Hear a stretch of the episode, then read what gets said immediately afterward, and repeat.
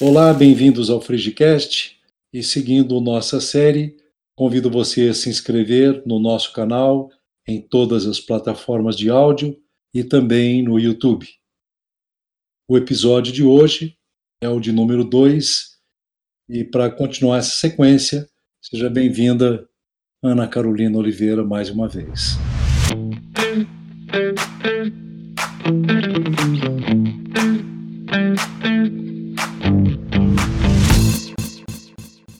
Primeira pergunta que eu quero começar formulando a você é como foi o parto da Maria Fernanda, isso que a maioria das pessoas que acompanham o Frigicast querem saber. Ah, o parto da Maria Fernanda foi incrível, foi um, um momento mágico também. É, correu tudo bem, tudo, todo o procedimento foi, foi muito legal, foi muito feliz compartilhar é, com a minha família que estava toda lá. É, ai, foi lindo. Ela é muito uma bonequinha, muito abençoada. A gente pode ficar sabendo, por exemplo, qual o peso, o tamanho dela? Maria Fernanda nasceu com 3,160 kg e 49 centímetros. A, a cor dos olhos acompanha a dos seus e do seu marido, do Vinícius. Castanhos. Eu sei que, que ela é novinha, tem poucos dias, a Maria Fernanda, e é difícil identificar, né? Mas você diria que ela se parece mais com você ou mais com o Vinícius? Olha, ela é idêntica ao Miguel. Ela é o Miguel de brinco. Consequentemente, ela é igual ao Vinícius, porque eles são muito parecidos. Algumas pessoas até falam que ela se parece comigo, mas eu acho que ela é muito mais parecida com ele hoje. Como é que está essa questão do coronavírus com relação ao teu modo de viver agora com a Maria Fernanda e ele? Então, eu tô, a gente está se preservando bastante, né? Eu estou aqui na casa da minha mãe ainda. Nesse primeiro mês, ela está me ajudando bastante.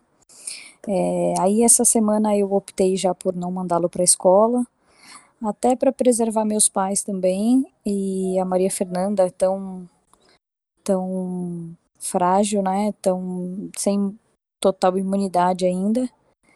E era opcional essa semana e eu fiz optei por isso, né? E aí a semana que vem também já não vai ter aula, e as escolas todas não vão ter aula e aqui já expliquei para ele tudo o que está acontecendo. Então é toda hora lavando a mão, álcool em gel, a gente está se cuidando bastante aqui e sempre dentro de casa. Como é que está o comportamento dele com relação a Maria Fernanda? Olha, ele está completamente apaixonado por ela. Ele quer o tempo, o tempo todo estar tá com ela, abraçar, pegar. É, ele está bem, bem feliz assim com a presença dela. Isso desde o primeiro dia? É, nos primeiros dias ele, ele ficou aqui na casa da minha mãe, né? A gente ficou na maternidade.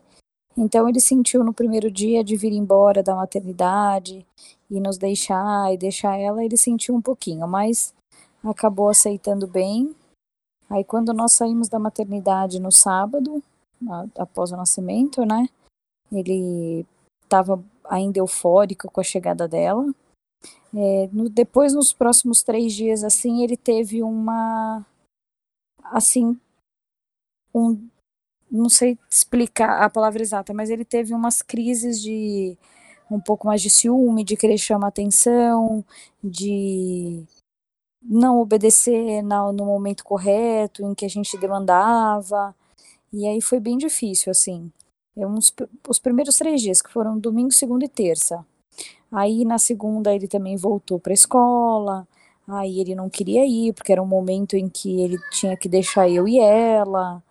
É, e ela viria embora para casa e ele teria que ficar na escola. Então a gente teve que usar de uma psicologia, conversar bastante e tudo mais. Mas aí a partir de quarta-feira ele melhorou bastante de novo. Ele voltou ao normal, acho que ele realizou que é, ele ia para a escola, mas ele ia voltar, que a gente estava esperando. Então eu sempre falo que ela estava esperando ele e estava com saudades. Então ele, ele melhorou bastante e agora ele está o mesmo menino incrível de sempre. Nós podemos dizer então que a passagem que ele fez com relação ao nascimento da Maria Fernanda foi dentro do esperado. Ai, com certeza. Com certeza foi dentro, porque ele, querendo ou não, até 20 e poucos dias atrás, ele era único, né? Atenção 100% para ele, e agora ele tem que compartilhar essa atenção. Mas, como eu disse, eu acho que hoje ele está muito aceitando muito melhor isso, compartilhando. Eu peço às vezes alguma ajuda para ele, ele me ajuda prontamente. Então, ele está incrível, assim. Eu, graças a Deus, agora não tenho do que reclamar. Carol, com o nascimento da Maria Fernanda, aconteceu em algum momento haver uma associação dela com a Isabela, por exemplo, no momento do parto, na hora de dar de mamar ou num sonho? Olha, eu eu até estive eu mesma me analisando nessas situações, né? É, eu confesso que eu não fiz esse tipo de associação. Eu sempre tive na minha cabeça que cada gestação minha e cada filho seria único, especial da sua maneira. E pelo fato dela ser uma menina e tudo mais, eu não, não fiz essa associação de novamente ser mãe de menina ou associar ela com, com a Isabela. Então eu estou encarando como um novo, um novo momento e uma nova etapa da vida. Eu sei que você fala conscientemente que não fez nenhuma associação com a Isabela, é, isso é uma coisa consciente. Mas é, você diz que não faço porque é, é um momento da minha vida diferente. Então, é, todo esse conteúdo que você está trazendo me parece muito consciente. Mas você se perguntou se sentiu algo, teve uma sensação diferente relacionada a Isabela com relação a Maria Fernanda? Olha, eu eu não, não me peguei nessa associação realmente. Eu tenho muitas memórias, até porque aqui, é, é, aqui na casa da minha mãe, eu fico no quarto que era meu, que tem aquele painel de fotos grandes, nosso e tudo mais. Óbvio que o momento de eu estar aqui, as lembranças são grandes e tudo mais. É, já peguei o Miguel é, falando que ela parece com ele, e ele acha que é ele na foto, às vezes, esse tipo de coisa. E óbvio que a, a, a lembrança ela aumenta, ele fala que já me falou que tem saudades dela. Eu já, já perguntei se ele já encontrou com ela no sonho e tudo mais. Então, óbvio que a memória ela acentua, mas a associação de ser uma menina, de uma nova filha, essa eu realmente não fiz. Você é, tem uma abertura bem interessante com relação ao Miguel em torno da ideia da Isabela. Isso é assim desde que ele começa a entender as coisas? É porque sempre, sempre foi assim, desde que ele perguntou quem era, eu já expliquei que era uma que é a irmã dele, que ela mora no céu, que ela é uma estrelinha. Então essa associação é a que hoje ele tem. Então ele sabe que era uma estrelinha, que ela mora no céu. E só que assim, os fatos concretos ele para ele não faz diferença. Hoje, né? Ele ainda não não sabe, eu acho que esse momento da vida ele vai chegar, então eu vou esperar por ele. Eu acho que eu não preciso antecipá-lo. A Isabela faleceu em 29 de março, que é o mês que nós estamos, correto? Correto. Quais são os ritos que você ainda alimenta quando chega essa data? Olha, hoje, é, em relação às datas, as óbvios, existem as lembranças que hoje é, eu trabalho com a memória. Eu acho que tudo é a memória do que passou, do que aconteceu. É, mas eu não tenho nenhum ritual, nada que eu cumpra, nada que eu faça é, em relação a ter uma data comemorativa, assim, uma, uma data comemorativa como um, um, Natal, um aniversário ou as lembranças da, da data do falecimento dela.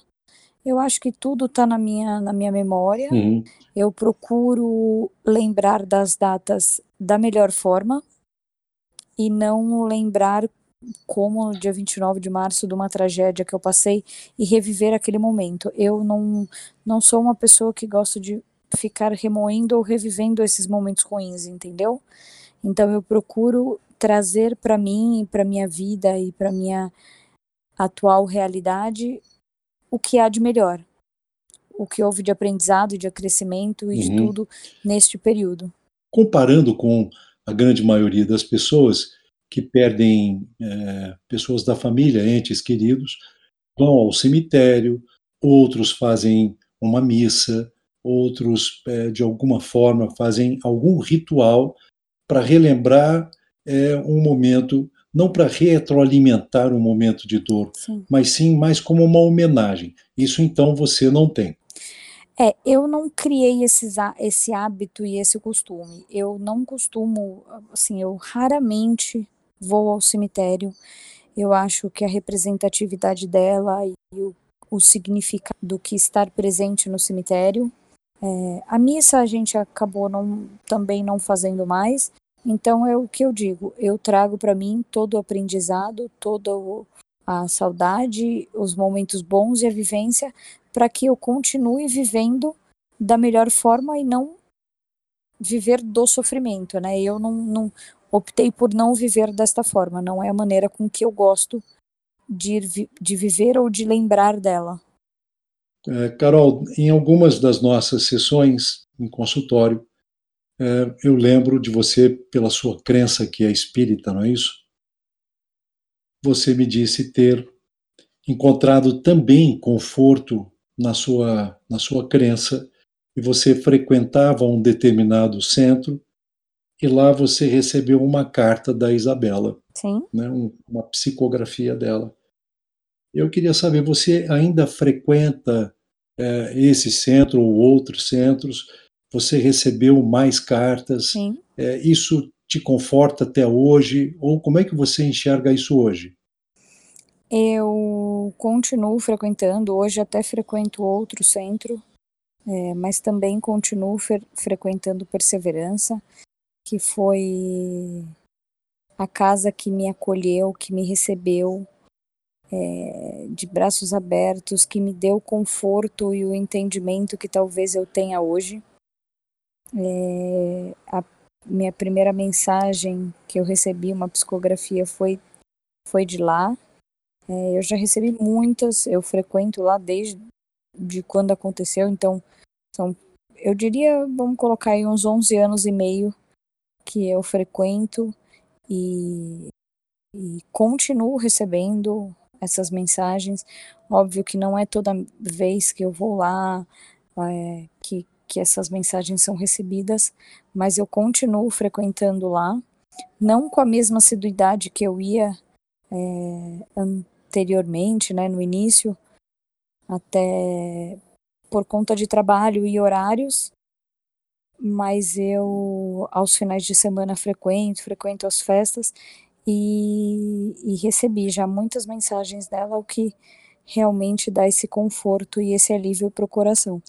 É, é, há como você é, me dizer o que, do que se trata o conteúdo dessas cartas, não de uma forma é, detalhada, mas assim. Olha, durante esse, esse tempo todo, é, foram muitas, inúmeras cartas que eu, que eu, que eu recebi, né? É, ela me diz que tá muito bem, ela pouco antes da, da, do nascimento do Miguel, ela falou sobre ele. É, nossa, assim, eu teria que dar uma, uma bela olhada, poderia até te fazer um resumo, mas foram tantas as cartas, assim, tantos momentos, é, momentos em que eu estive mais mais deprimida ou mais chateada, em que eu chegava lá e ela me dava um ânimo de que eu é, precisava ser feliz, de que a vida continuava, de que ela estava bem, de que sempre que ela pode ela está comigo, é, do crescimento dela, da evolução dela nesse período. Então, assim, são várias coisas que durante todo esse período confortaram meu coração. Tá. É, houveram, houveram momentos em que eu questionei você durante o período de todo o acontecido na época e você me respondeu de forma a estar confusa com relação aos sentimentos que você tinha na época. Em função dessa confusão, não saberia dizer o que, o que você realmente estava sentindo. A sua religião espírita, ela fala de alguma forma que você deve relevar alguns sentimentos ou coisa parecida. A pergunta vai ser mais direta, não é? O que é que você sente hoje? Olha, eu, depois de todo esse período e de tudo que eu já trabalhei, seja em sessões de terapia, sejam nas minhas palestras no centro e tudo mais, eu acho que o meu sentimento hoje é muito mais ameno. O meu sentimento é de superação. O meu uhum. sentimento é de tudo na vida tem um propósito e que se realmente Deus é, se Deus me deu esse essa carga é porque eu realmente eu realmente conseguiria carregar. Então é, é o que eu penso hoje, entendeu? O que eu realmente me livrei de um sentimento ruim. Eu acho que a crença faz isso, com que você se livre de alimentar esse sentimento ruim e, e ir carregando ele para sua vida de uma forma pesada. E hoje eu me sinto muito mais leve, é, tanto para falar do assunto quanto para para lidar com o assunto, né, no dia a dia, porque ele é inevitável. Uhum. Ele ainda é uhum. inevitável, seja qualquer data, como você falou, seja qualquer notícia. Então hoje eu, eu tenho isso no meu coração de uma forma muito mais amena. Em outros momentos mais difíceis, eu lembro de nós temos sessões diárias até. Eu tinha consultório em São Paulo e em uma outra cidade próxima. Cheguei até atender você nessa outra cidade, em São José dos Campos. Né? É, havia uma carga de angústia muito forte naquela época.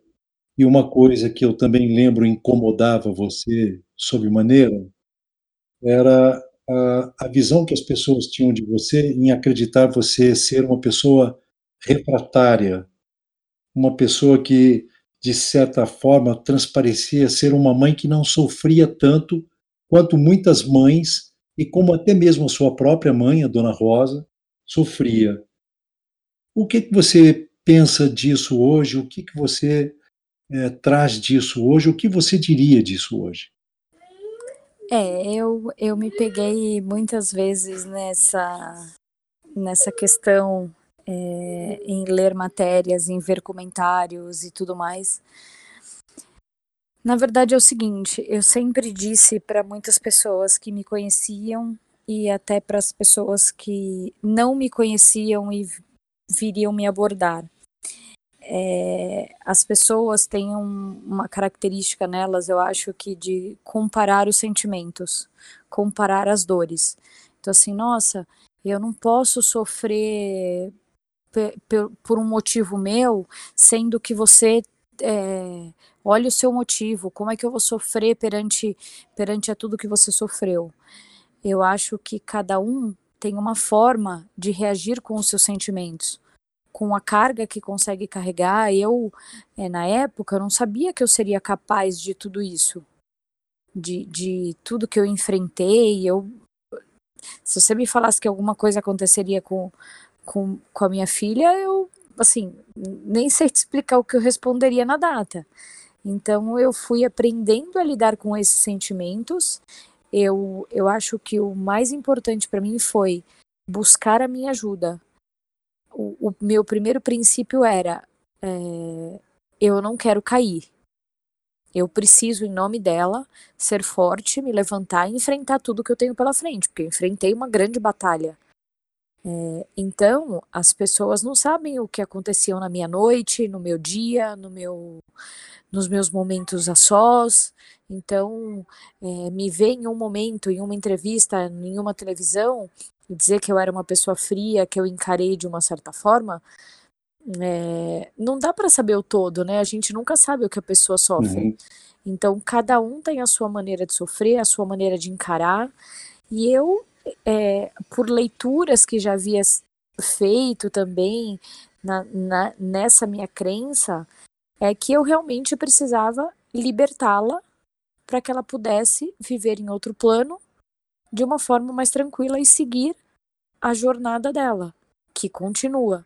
Então era isso que eu tinha de sentimento comigo, que eu para ela e por ela precisaria estar forte e firme para que ela pudesse continuar e eu também me permitir, né? É, diante de tudo que aconteceu, me permitir continuar vivendo, porque muitas pessoas, diante de tudo que tanta tragédia, tanta coisa que a gente vê, se entregam, é, não querem mais viver, não tem mais gosto pela vida, e não era essa a minha opção. Eu, eu não queria isso para mim, então eu fui atrás dessa minha ajuda. E eu acho que foi o que fez eu ser a pessoa daquela época e a pessoa que eu me tornei hoje. Aconteceram muitos comentários pelas redes sociais. Nós sabemos que a maldade é inerente ao ser humano.